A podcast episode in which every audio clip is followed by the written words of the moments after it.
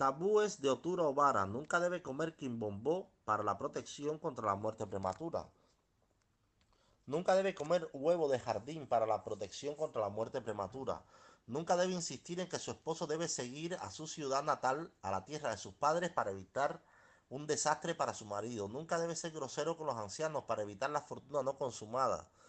Nunca debe hacer el trabajo de un empresario de pompas fúnebres para el problema Evitar de no conceder entierro decente cuando se muere. Nunca debe utilizar afose o cualquier otro dispositivo especial para evitar la fortuna no consumada.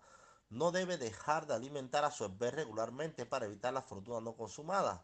Debe participar en la actividad extramarital. No debe participar en la actividad extramarital para evitar la fortuna no consumada, la humillación y el ridículo. Nunca debe usar una paloma o cualquier parte de ella para nada para evitar la fortuna no consumada.